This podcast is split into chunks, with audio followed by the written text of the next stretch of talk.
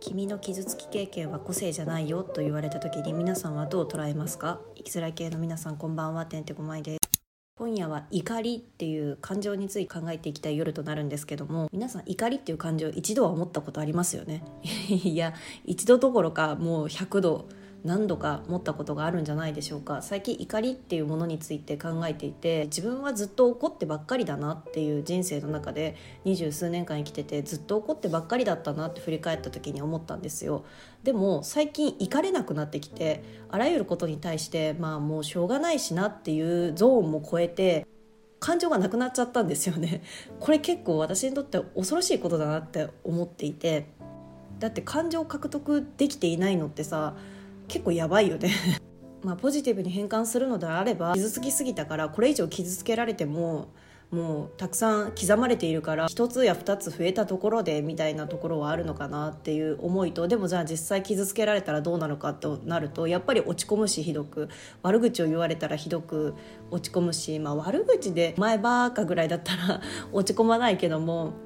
例えばこれ実際私大人になってから言われた言葉なんだけども「あなたって人間はいらないタイプの人間なんだよ」って言われた時にあははってちょっともう本当にあははって笑っちゃいましたねその時言われた時に。一瞬止まってもう笑うしかなかったっていう感じのことが過去はあったんですよ。でもそれを投げかけられた時に心の中で、まあ、確かに傷つきはするけどもそれってあなたの主観でしかないし別にこの人に嫌われたところで、まあ、結構困るんだけどね仕事上で言われた言葉だったから。嫌われたところでで済まなかったから多分悩み始めたんだと思う、まあ、こういった私の前例をもとに技法的な部分からまずお話をしていきたいなと思うんだけど、まあ、今夜はさ技法的な部分と解決方法だよね。なんで怒りっていうのが出るんだろうねっていう一般論として定説として広まっている論を交えながらその後こう自分なりの回避の仕方とかこう感覚の問題ですよねっていうところにあの広げていければいいなっていうふうには思っています。まずは法的なお話をすると認知行動療法って聞いたことがあると思うんだけどもこうストレスの状態が発生した時に感情と行動と身体と認知っていう4つの側面が出てくるよっていう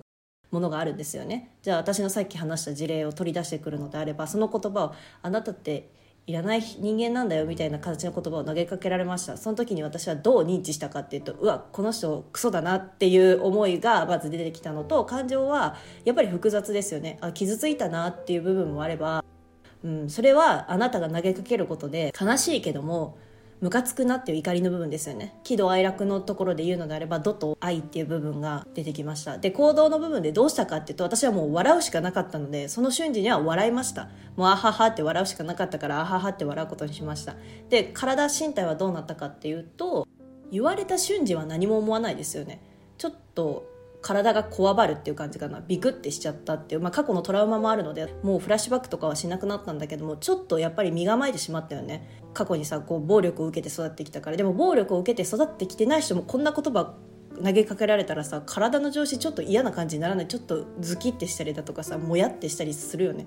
まあ、そういった頭きとかもやとかそういう身体症状が出ました、まあ、結果としてね数週間後に胃がどんどん痛くなっていったので、まあ、結果としては良くない循環が流れていったんだけどもこの4つの側面はもうつながっていてぐるぐるぐるぐる回っていて自分の中でこの4つの反応がどういうふうに出ているかなっていうパターン化をしていくとこう対処方法とか対応方法とか自分なりのものを編み出すことができるよっていうざっくりとしたね私の中でのざっくりとした認知行動療法の説明なんですけどもっていうものがあります。じゃあ怒りってどういったことがどういったプロセスというかどういった仕組みになるのかなっていうのはまあ2つあると思ってて1つ目は闘争的な部分ですよ。逃げなきゃ戦わなきゃっていう意味での闘争の部分。もう本能の部分って言った方が分かりやすいかな。私たちのこう人間とか祖先っていうものを狩猟時代の時に逃げなければならないとか生き延びなければならないっていうものプログラミングされてるわけですよ体の中で。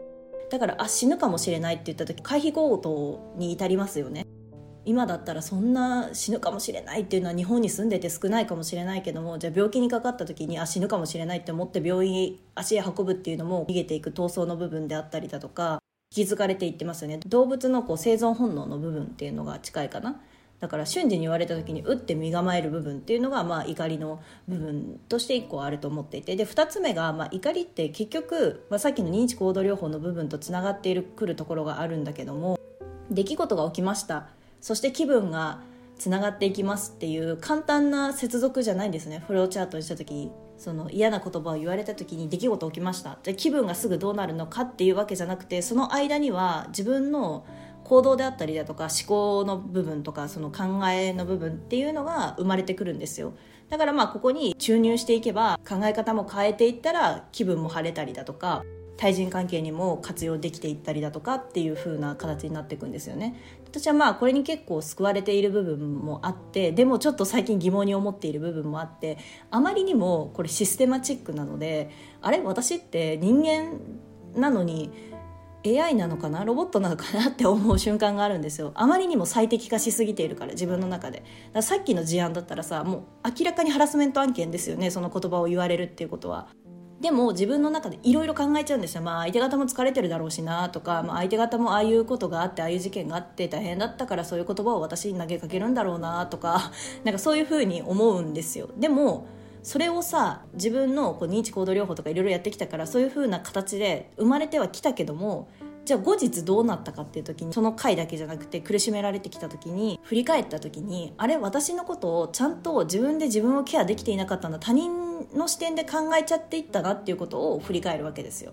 嫌だと思ったで最適化適切な行動を取るために取った選択ですよね。それは私にとっての適切な行動ではなくてそこの場面にとっての適切な行動だったのかもしれないけど私にとっては適切じゃなかったっていうのが発生してくるんですよ。もう0か100かっていう思考の部分にもつながってくるんだけど私小学生か中学生の時に初めてカウンセリングを受けた時に認知の歪みがすごいですねっていう言葉を投げかけられたの。認知の歪みって聞くとさえ私の認知って歪んでんの？みたいな感じで構えてしまったところがあったんだけどそれもね本能的な部分だよね。うってきちゃったっていう部分があったんだけども、まあ、一つのね言葉としての名前ただの代名詞なんだけども考え方があって私のさっき言った白黒思考全か無か0か100かみたいな思考のことであったりだとか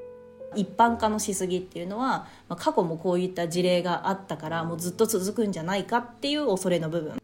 だから過去の自分にこだわっていて私はできない子だできない子だってずっと言われて育ってきたから周囲もずっとできない子だできない子だって思われるんじゃないか。自分もそう思っているんじゃないかっていうのがまあ一般のしすぎっていうものであったりだとか、まあ、心の読みすぎ結論の飛躍っていう部分に入ってくるんだけども先のことをね読んだ見余ったりだとか結構私ここにあの当てはまることが多くて相手はこういうモーションをしてるからこういう感情にあるんだなってすごい考えちゃうのね。もう本当に0.01秒ぐらいの世界でうわって考えちゃう。だから生きづらいんですけどもさっきの言葉だってダイレクトに受け取ったら相手が100悪いじゃないですか。なんで私が何も言ってないのに急にそんな言葉を悪口のこうはけ口としてボディーブローのように受けなきゃいけないんだっていうふうには、まあ、今冷静になった今で思えるけど当時は受けた当時はいやまあ相手も疲れてるだろうしなとか性格悪いからそういうふうに私に言ってくるんだろうなってまあそれも一種のまあ心の読み過ぎであったりだとか先を読み過ぎな部分。っていうところもあったりします、まあ、だからこの認知の紙も10個ぐらいかパターンがあるんだけどもよかったらまたねネットで検索して調べてもらえればって思うんだけどもあまりにもこういった特性があるから自分はダメなんだって背負いすぎるんではなくて、まあ、自分はこれに当てはまるから、まあ、気をつけていこうぐらいのこう軽い気持ちでいいかなとは思うんですけども法的な部分を話をするとこんな形になってきますね。でまあ怒りの部分のところを真面目に話した後は緩やかに拡大していければ自分のね解釈みたいなのも拡大していければいいなっていうふうに思うんですけど最近怒らなくなったっていうのがあってやっぱりこう10代の時っていうのは揺らぎがあるから20代前半ぐらいまでこう思春期だっていう説が1個として挙げられてるんだけども本当に私はそうだなって思うの。すごい揺らいでるから怒りっていうものもそれだけエネルギーがたくさん出てくるし可能性を制限されることとか自分の理想と現実のギャップに苦しんで怒りが出てきたりだとか、まあ、そういったところでずっとこう悶々として過ごしてこう自分のね最適化というか自分が適合するものを選択していくんだけどもさその過程がだいぶもう終わってきてるわけよ、まあ、20代後半になってくると。まあ、ずっとやり続けていくのが人間なんだけども大体分かってくるじゃないですか自分の中でパターンが私はこれが苦手なんだこれがついてるんだとかここは穏やかに過ごせるなとかここはもう怒りばっかりだなとかなんとなく分かってきますよね。その仕事とかでもあこの仕事合わないわって思ったけどもいざ違う仕事をやってみたら異業種だったら合っていたわとかその仕事が嫌だと思っていたんじゃなくてその環境がダメだったとか何回かこう試行錯誤失敗とか成功とか繰り返してきてこの自分のパターンみたいなものを獲得していくだと思うんだけどもなんかそれを終えた先の怒りみたいなものがなくなっちゃったんですよね。あるんだよ。もちろんあムカつくとかすごく怒りを持つこともあるんだけども怒りの変容があったなって思ってもっとトゲトゲしかった形で言うのであれば10代の頃はもうトゲウニみたいな感じだったけども今は結構丸の怒り丸っぽい怒りに変わってきたなっていうのは思うんですよね。理由があって怒れるようになったというか理由もなく分からなくて多分まあ10代の頃はたくさん降りかかりすぎてもうそれにイライラしていたんだと思うんだけども常にね、まあ、あの思春期っていうこともあってでそれが一つ一つ片付いてきてその怒りっていうものがどんどんどんどん棚からね下ろしてこれて消化できて向き合えるようになったんだけどもなんか怒りがなくなった今どうやって感情を表せばいいんだろうっていうのになったのね。嬉しいとか楽しいとか悲しいとかっていうのはもちろんあったんだけども私の中でおそらくパーセンテージがこう9割ぐらい 怒りだったんじゃないかな。怒りが原動力で動けていた部分って本当にあったなって思って。だってさ言ってみれば学生時代とかでさ勉学のこうテストとか競争心を煽っているのってさ自分はすごい立ち位置に行きたいとかできる人間って思われたいとか一種の怒りかなって思うの。その孤児っていうかその承認欲求的な部分も怒りだと思うのよね。ネットの世界でも他の他人の幻想の世界を見てあの人はこんないいアイテムを持ってるのに自分は持っていないってこう悲しむのってだんだん怒りにチェンジしてきますよね、まあ、それがさネットストーカーであったりだとかァンを装ったアンチだったりするんだけどもファンからアンチに切り替わるシステムってだんだん羨ましいなっていうことが羨ましいなっていう尊敬の眼差しじゃなくて怒りに変わっていくからだと思うんですよね。その理想と現実とのギャップ。それは対象者だから憧れの推しに対する対象者に対する理想と現実のギャップが実は自分と重ねていてこう自分を自己投影をしていた。その鏡を推しっていう鏡を通すことで自分を見ていたのに違ったんだっていうところの怒りから発生するかなと思っていて一つのね理由として。だからネットの世界って結構怒りばっかりで怒り爆発で行われてるじゃないですか。私もそうなんだけども怒りが原動力で消化されていってでそれをエンタメとして求めている層がいてシステムが出来上がったのはいいことだと思うんですよ。私自身もそれに救われていることがあるしね。で他人の怒りに触れた時にあ自分の怒りはと違ったなと見直すきっかけになったりだとか逆に私がこの音声配信してるのってこう怒りの部分から出てきてる部分も大いにあると思っててその怒りの形をトゲトゲで残しておくんじゃなくて丸にすることによって誰かのためにとはおこがましすぎるけどもハウツーであったりだとかこう、まあ、自分のね記憶の媒体として残しておくことであったりだとかっていうところにチェンジできてるのはまあ、怒りとしてはいい原動力になっているのかなと思ってて。でも配信活動だけではなくてこう日常生活でもさっき話した勉学のこう競争心の部分だったりだとか仕事とかでもなんでこんなにも自分はできないんだろうっていう対する怒りもだし 逆に他の人は全然できないのになんで自分はこんな評価されないんだろうっていう怒りから行っていったりだとかもう向上心も怒りだし承認欲求も怒りだしなんか結局人間って怒ってばっかりだよなっていうのをね 思ったわけですよ。でもこの怒りが流れていった先っていうものがもう海なんですよね。誰だったかな？誰かの言葉で誰かのね哲学者だったと思うんだけども川はこう二度と同じ川を戻らないっていう言葉があって多分こんな言葉だった気がするんだけどちょっと調べてみるね。あ調べてみたら出てきましたね。日本語にすると万物は流転するっていう言葉があって同じ川に2度入ることはできないでギリシャの哲学者プラントンがクラチョロスっていう著作の中で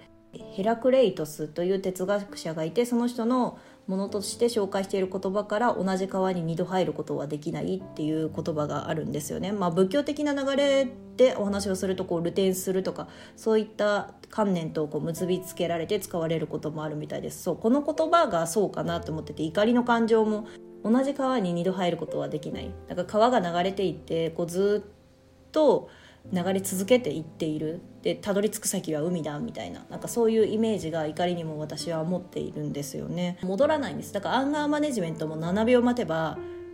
抑えられるっていうのはこの万物は流転するっていうところからも通ずるのかなと思ってて。戻らないからね。怒りっていうものはもう感情としてはい終わりました。一旦終わりました。この感情は終わりました。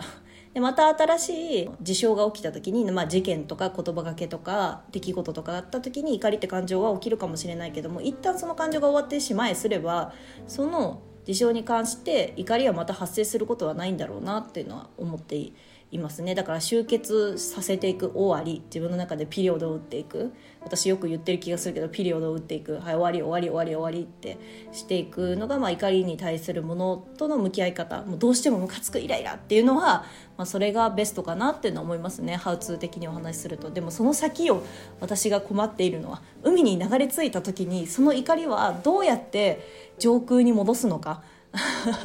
こう水の流れの仕組み小学校で習うけどさ水の流れの仕組みと一緒なんだけどもさどうやって雲にまた発生させるような原理にさせるか水蒸気として登っていって。登っていっちゃダメなのか。でまた雨降ったら怒りとして出てくるもんね。でも結局まあそこで繰り返していくのか。あなんか自分が今喋っててハッとしたけど。そっか戻っちゃうのか。そうか。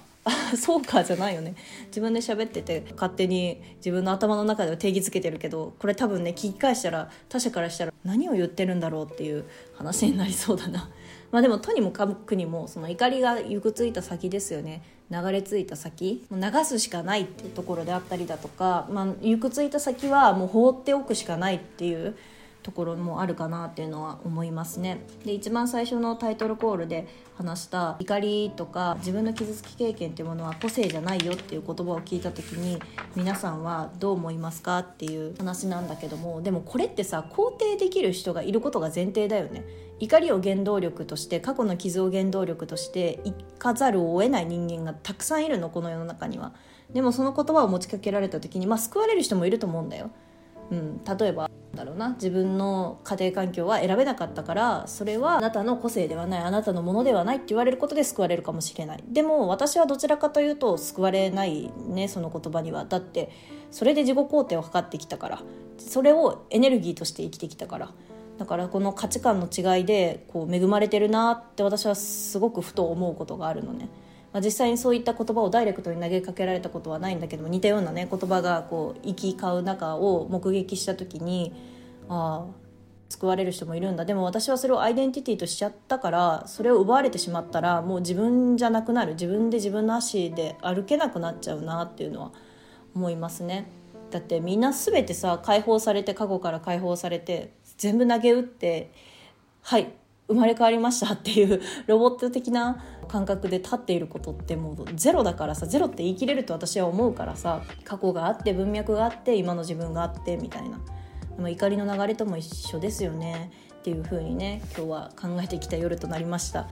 聞いてる側だったら何を言ってるんだろうっていう風な 考え方は思うんですけども、まあ、今日は怒りのステマチック的なこう技法的な部分を最初にお話ししてこう自分が今抱えているこう怒りっていう部分とどう向き合っていけばいいんだろう今後怒りってものがだいぶ沈下してきて新しい怒りっていう感情とどう向き合おうかっていうこう一歩目になった夜となります。多分今後もずっとこう怒りっていう感情については向き合っていくかと思うのでまた更新はされるかと思います。ここまで聞いてくださった皆さん